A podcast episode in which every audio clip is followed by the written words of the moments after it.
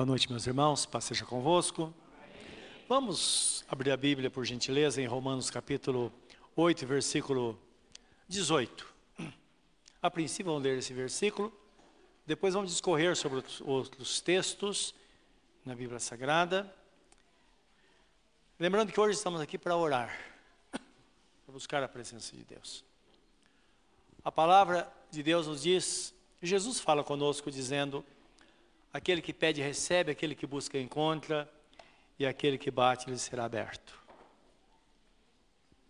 O apóstolo João, ele escreve a primeira epístola, em, no capítulo 5, 14, ele diz assim: Se pedimos ou se pedirmos alguma coisa segundo a Sua vontade, Ele nos ouve. E se sabemos que Ele nos ouve, então estamos certos de que as nossas orações serão respondidas. Ora, se Jesus nos ouve, o texto fala de devemos ter a certeza de que as nossas orações serão respondidas. Lembra que a relação de Deus é sempre com pessoas. Existe toda a criação de Deus que é protegida por Ele, mas lembra que tudo foi posto debaixo do domínio do homem. Como diz o Salmo 8, quando o salmista fala da grandeza de Deus, ele disse: Quem é homem mortal para, para que dele te lembres? No entanto, o fizeste um pouco menor do que os anjos, e de glória e de honra o coroaste, e o puseste para dominar todas as obras das suas mãos. As aves dos céus, os animais do campo, e todos os peixes, tudo que tem vida, Deus colocou debaixo das mãos dos homens. A atenção de Deus é para com o homem, e a atenção do homem é para com a criação de Deus. Então, esse deve ser o nosso pensamento. Deus, Ele quer que pensemos nisso, o valor que temos para Ele e o quanto Ele quer responder a nossa oração, a nossa oração, porque Ele ouve. Amém? Vamos orar antes disso, querido Deus. Que a tua graça esteja sobre nós nesta noite, porque viemos aqui para buscar a tua face para agradecer por todas as bênçãos recebidas, mas também para buscar o socorro presente na angústia. Porque está escrito: se alguém está contente, cante louvores, mas se está triste, faça oração. Estamos aqui para buscar a tua face.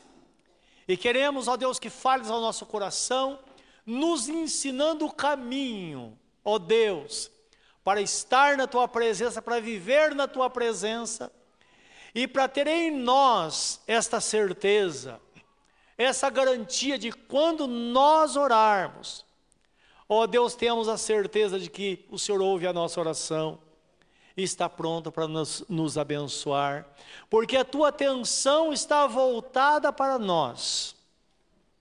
O Senhor mesmo disse: poderá uma mãe esquecer da criança que está sendo amamentada? Ainda que a mãe se esqueça desta criança, eu jamais me esquecerei de ti. Nós bem sabemos isso. Deus, que esta confiança permeie o nosso coração hoje, enquanto estamos diante da tua palavra, no nome de Jesus. Amém, Senhor. Amém. Romanos 8, é, 18 diz assim: Porque para mim diz o apóstolo São Paulo, tenho por certo que as aflições deste tempo presente não são para comparar com a glória que em nós há de ser revelada. Amém. Em suma, esta palavra diz assim: se a aflição é grande, a vitória será maior. Amém? É isso que Deus quer que saibamos. Então o texto fala que as aflições do tempo presente não são para comparar com a glória do futuro. Claro, nós vemos esta geração, essa é a nossa geração, não é? Nossos filhos vão dizer mais à frente, ou nossos netos, ou bisnetos, porque os filhos já existem e estão por aí na luta, que as aflições do tempo presente deles Pode ser que nós nem estejamos aqui, mas não poderá se comparar à glória que vai ser revelada a eles no futuro. Então nós bem sabemos que o nosso Deus, ele tem tudo debaixo da sua potente mão. É importante entendermos que a esperança do crente é sempre viver dias melhores, não é? Sempre. E é bom isso, não é? E é verdade. Quanto mais tempo nós vivemos na presença de Deus, às vezes nós temos uma história. Quando eu me lembro que meus pais, há 65 anos atrás, ou um pouco mais, eles se converteram ao Senhor, e cinco anos depois da conversão foi que eu nasci, mas meus irmãos já existiam, outros vieram depois. Mas é interessante quando nós, quando nós olhamos de lá para cá, percebemos que hoje está muito melhor. E o mais importante é que em cada fase Deus esteve lá suprindo as necessidades, produzindo esperança. E os que já estão com o Senhor, eles partiram com o coração cheio de alegria, porque na verdade viram tempos bons na presença do Senhor, assim como Deus quer que vivamos. Isto em meio às dificuldades. Quando se fala em tempo bom, não podemos pensar num tempo de tanta largueza, porque Jesus disse no mundo: tereis aflições, mas tem de bom ânimo, porque eu venci o mundo. O nosso Deus, ele sempre quis que o seu povo não vivesse de ilusão, não é? Em meio à aflição, nós temos o contentamento, o cuidado e essa certeza que Deus está realmente no controle de todas as coisas. Por isso nós precisamos, ou para isso, nós precisamos, a Bíblia Sagrada fala precisamos confiar em Deus. Confiar e perseverar. Que significa ter muita paciência para continuar fazendo quase as mesmas coisas sempre. Por exemplo, toda quarta-feira nós estamos aqui com um só propósito, para orar. Imagine quantas quartas-feiras. Há 28 anos atrás, nós começamos a fazer esses cultos, às quartas-feiras, e estamos até agora. Alguns de vocês chegaram depois, mas outros chegaram lá no começo, e estão firmes até agora na presença de Deus. Muita coisa passou, muitas situações já foram embora, mas nós permanecemos firmes na presença do Senhor nosso Deus. A Bíblia Sagrada nos orienta desta forma, meus irmãos. Hebreus 10, 35 a 36, o texto fala assim: Não abandoneis a vossa confiança, porque ela tem grande e avultado galardão. Com efeito, tendes necessidade de perseverança, para que, havendo feito a vontade de Deus, alcanceis a promessa ou possais alcançar a promessa. Então percebe que há um caminho, não é? Precisamos crer que a confiança ela traz um grande resultado na nossa vida. Traz mesmo, porque o nosso Deus vem para nos abençoar, vem para socorrer em resposta à nossa fé e à nossa oração. Mas é importante que haja perseverança. Perseverança, como disse há pouco, é uma paciência que faz com que tenhamos a continuidade. Quantas pessoas começam tanta coisa e não acabam? E poderia ter um grande sucesso se começasse e terminasse, nós nunca sabemos, não é? Às vezes no momento que no desfecho de tudo, onde Deus vai agir, a pessoa desiste. É esta a razão porque precisamos buscar a direção de Deus sempre em tudo que fazemos, para que a gente não perca tempo na vida mas a gente possa buscar de Deus e ter a direção certa naquilo que queremos para nós. O Salmo 50, 14 e 15 fala sobre o momento em que estamos vivendo. Então o texto fala assim: oferece a Deus sacrifícios de louvor e cumpre para com o Senhor teu Deus os teus votos, e invoca-me na angústia, e eu te responderei, e tu me glorificarás. Então é importante isso por quê? Porque, na verdade, no reino de Deus, nós estamos semeando continuamente, estamos plantando e colhendo, plantando e colhendo. Não é? Nós sabemos que existem pessoas que só quando o calo aperta, ela corre para a presença de Deus. Aí tem largueza, desaparece um pouco. até o próximo problema. Não é verdade? Nós sabemos que Deus não quer assim. É claro que não importa, toda vez que nós nos recorremos a Deus, nós somos acolhidos por Ele. Nós bem sabemos porque Ele é misericordioso. A Bíblia nos diz, o profeta Jeremias fala que a misericórdia de Deus, ela se renova a cada manhã sobre nós. Nós sabemos isso. Está presente.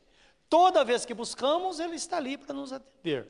Mas o ideal seria, se fizéssemos disso, assim, algo regular em nossa vida viver uma vida de louvor diante do Senhor, buscar a presença de Deus continuamente, estar diante do Senhor. Como diz a Bíblia Sagrada, aproveitar as oportunidades.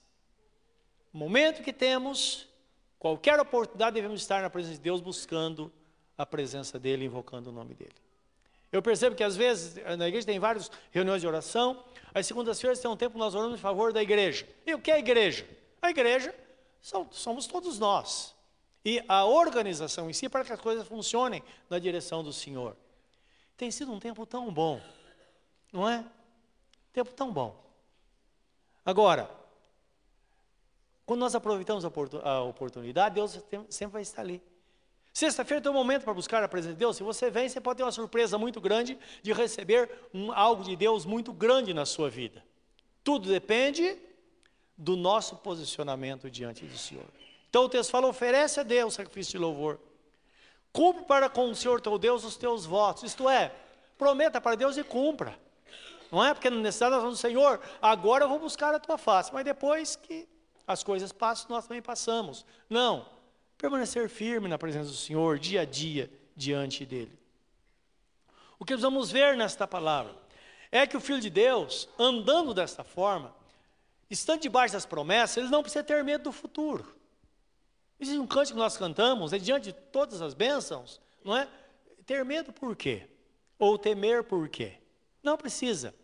Só confiar no Senhor diariamente, sabendo que a bênção de Deus virá paulatinamente sobre nós. Não, às vezes não vem toda de uma vez, mas ela vem de uma forma regular sobre a nossa vida.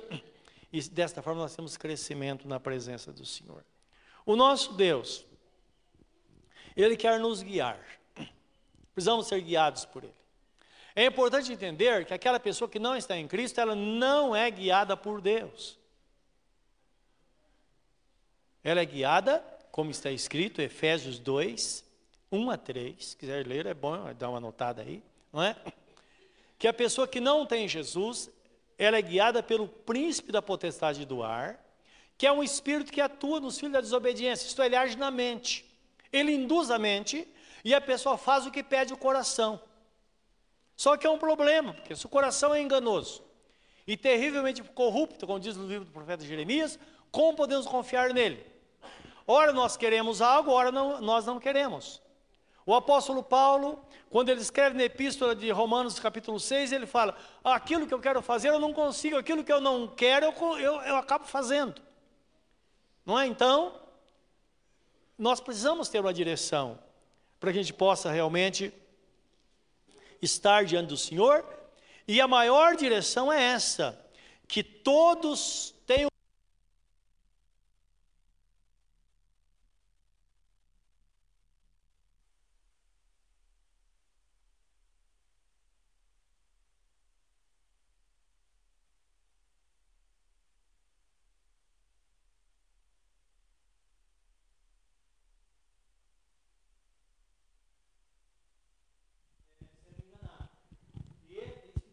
nesta palavra aqui em Efésios capítulo 2, obrigado. Capítulo 2, versículo 1 a 3, que diz assim: Ele vos vivificou, isto é, ele vos deu vida, estando vós mortos em ofensas e pecados. Então está falando do pecado que afastou definitivamente o homem de Deus. Em que noutro tempo, porque noutro tempo, está falando do divisor de águas na nossa vida, que é o momento em que nós entregamos nossa vida a Jesus. Aí o tempo foi dividido em duas fases, passado e futuro. Então, em que noutro tempo andastes, segundo o curso deste mundo, segundo o príncipe da potestade do ar, do espírito que agora opera nos filhos da desobediência, entre os quais todos nós também antes andávamos nos desejos da nossa carne, fazendo a vontade da carne e dos pensamentos, e éramos por natureza filhos da ira, como os outros também. Então, quando fala em andar nos desejos da carne, obediência à carne, está falando andar segundo a natureza humana e não segundo a natureza divina, não é que é aquilo que Deus, o caminho que Deus projetou para os seus filhos. Então, tendo consciência disso, já é um grande caminho, porque todos nós vemos necessidade de estar na presença do Senhor, e aquele que não está em Cristo vê a necessidade de entrar no caminho para que agora tenha uma nova direção a direção de Deus. Então a Bíblia Sagrada fala, livro de, de João, capítulo 1, versículo 11, 12 e 13, fala daquelas pessoas que são alvos das bênçãos de Deus, porém no momento decisivo ela recua. Pessoas que acreditam, porém permanecem sobre o muro, não tomam decisão para de fato servir ao Senhor. Jesus fala que o povo judeu fez grande parte, não todos os judeus, porque é bom que a gente tenha consciência que assim escreveu o historiador é, Flávio Joséfo, mais ou menos do ano 70 da era cristã, então ele, ele diz que nesse período, entre a crucificação de Jesus e esse tempo, mais ou menos 30 e poucos anos, tinha cerca de 100 mil crentes só em Jerusalém. Então muitos judeus se converteram, não é?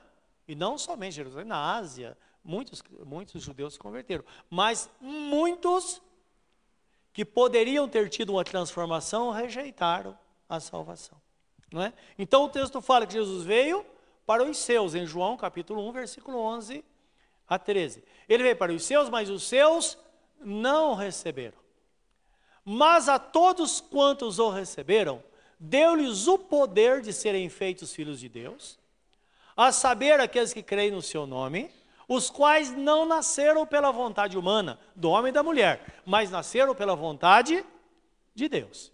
Então não está falando do primeiro nascimento, que é pela vontade do homem e da mulher. Está falando do nascimento espiritual, que é um nascimento feito exatamente pela vontade do Senhor, onde o Espírito Santo toca na vida desta pessoa e faz dela uma nova criatura. Então, fala que deu-lhes o poder de serem feitos filhos de Deus. Então, isso mostra a dimensão, a grandeza, não é de tudo isso, que a pessoa é tocada por Deus e agora ele tem este poder de estar na presença de Deus e através de Jesus ela ter suas orações respondidas e também ter esta direção do Espírito Santo na vida dela. Então nós sabemos que o filho de Deus não precisa se preocupar, porque ele tem o direito da promessa. O livro de Gálatas fala que nós somos herdeiro através de Jesus, porque andamos nas pisadas de Abraão, somos herdeiros conforme a promessa, porque vivemos pela fé. Não é? Então somos herdeiros. E como herdeiros, nós sabemos que podemos padecer sim. Por que podemos padecer? Porque Jesus Cristo diz: No mundo tereis aflições. Ele começa o texto falando: Em mim vocês terão paz, mas no mundo vocês terão aflição. E é interessante isso. Às vezes, no momento de angústia, uma aflição muito grande, nós começamos a buscar a Deus, colocar nossa vida no altar de Deus, o que acontece? A sua paz enche o nosso coração e a esperança é renovada. A Bíblia fala em Hebreus capítulo 6, 18, que a esperança é a âncora da alma. E é exatamente, buscamos a Deus, a esperança vem e o nosso coração se aquieta. Em mim vocês terão paz, no mundo vocês terão aflições mas tem de bom ânimo, porque eu venci o mundo. Então é importante entender que todos nós temos uma missão, e a missão é vencer o mundo.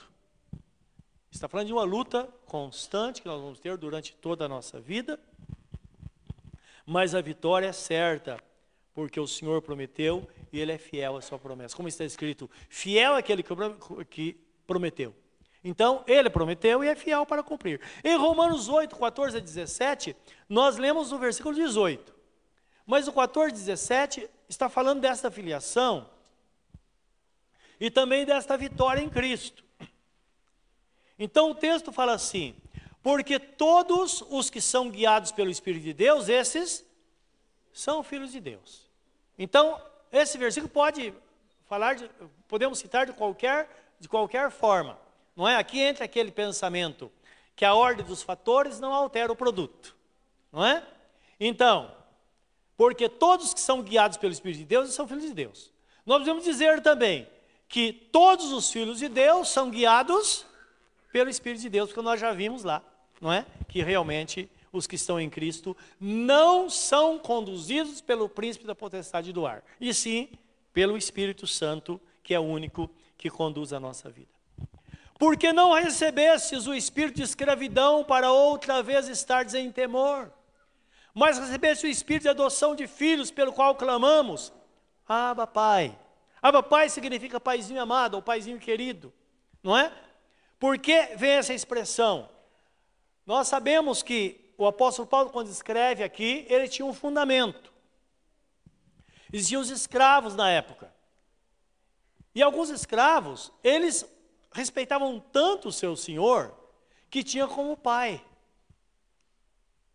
Até porque existia a lei da alforria no, no ano sabático, cada, cada sete anos, e também no jubileu, cada 50 anos, 49, o, o escravo era liberado e também cada, no sexto ano, sexto para o sétimo ano, era liberado. Então ele podia ir embora. Mas alguns não iam, diziam, olha, eu, fui criado aqui, meus filhos nasceram nesta família. Havia respeito mútuo entre o senhor e o escravo. E eles queriam ficar. Então, esse pai de família adotava esse escravo. Então ele na presença dos juízes, fazia lá todo um ritual, colocava uma, uma, uma, um brinco no, na, na, orelha, na orelha direita do escravo, e agora todo mundo sabia, esse agora serve por amor. Então servia por amor. Só que ele não podia usar esse termo, Aba Pai, porque era um termo que deveria ser usado somente por um filho legítimo ou um filho legitimamente adotado. Não podia ser um escravo adotado. Porque o escravo adotado, ele era adotado para ficar com a família, mas ele não podia usar esse termo. Então, o, o, o texto nos ensina muito. Que muitas pessoas em dificuldade estão diante e clamam: ah, Deus é Pai, Deus é Pai, oh Pai, me ajuda. Mas ele nunca pode, ele não consegue chegar de Deus e dizer: Paizinho amado, Paizinho, como eu te amo. Aba, Pai, não é? Paizinho querido, eu sei que estás comigo na hora da aflição. E o pai fala assim, filho, eu te amo, eu estou ao seu lado, eu vou te socorrer na hora da angústia.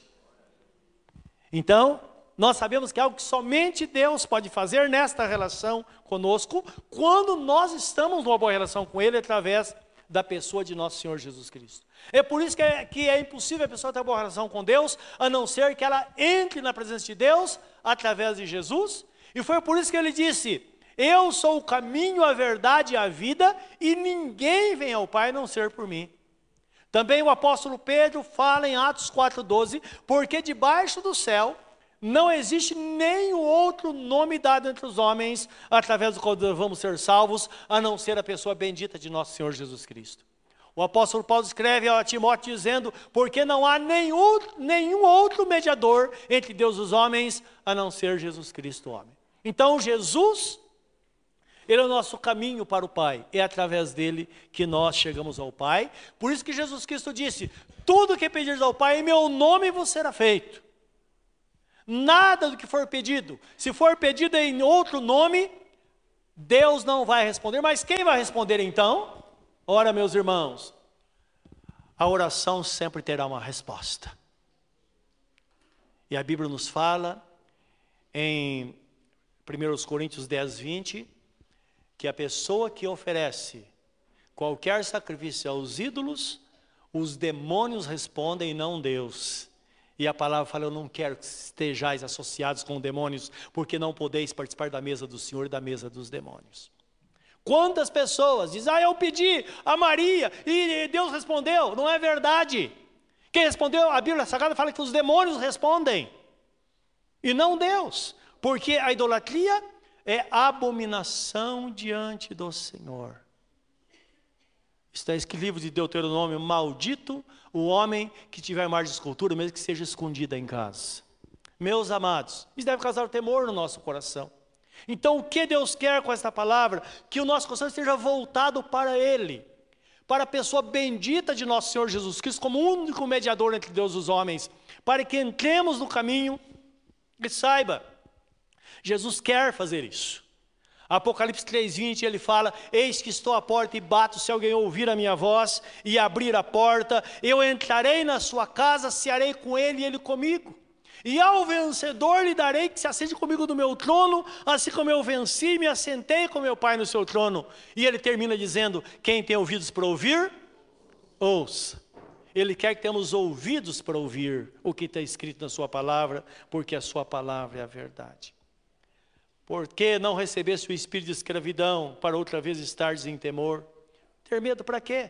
Mas recebesse o espírito de adoção de filhos, pelo qual clamamos, Abba Pai. O mesmo Espírito testifica com o nosso espírito que somos filhos de Deus. E se nós somos filhos, somos logo herdeiros também, herdeiros de Deus e co-herdeiros com Cristo, isto é, herdeiros juntamente com Jesus, se é certo que com Ele padecemos, para que também com Ele sejamos glorificados. Você pode até sofrer, até padecer neste mundo, como crente, mas tenha certeza que você também será glorificado com o Senhor.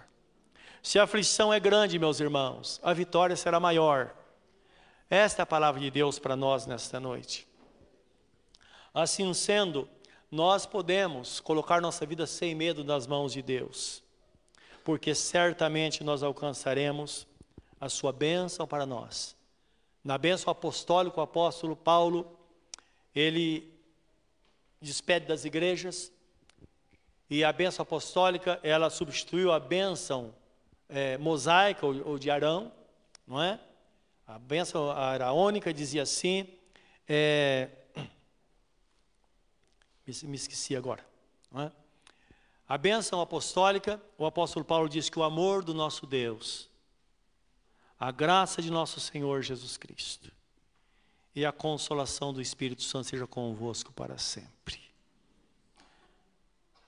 No Velho Testamento, Todas as vezes que eles se reuniam na despedida, eles suplicavam a misericórdia de Deus. Que Deus viesse para iluminar o rosto deles, estar com a mão sobre eles para abençoar. Aí no Novo Testamento o Espírito Santo vem falando que nós somos, é, estamos debaixo da graça do Senhor. Estamos amparados pelo seu amor e somos dirigidos pelo Espírito Santo todos os dias da nossa vida. Por isso que diz: não tenha medo, prossiga, creia que sua vida em Deus, você será uma pessoa vitoriosa, creia no amanhã, creia que a graça do Senhor estará sobre a sua vida e certamente, hoje você pode estar em profunda aflição, mas amanhã você vai escrever um grande testemunho. Esta é a promessa e Deus é fiel e Ele quer que sejamos, estejamos na presença dEle para que a sua promessa então se cumpra na nossa vida. Como o seu semblante diante dEle nesta hora? Pense nesta palavra.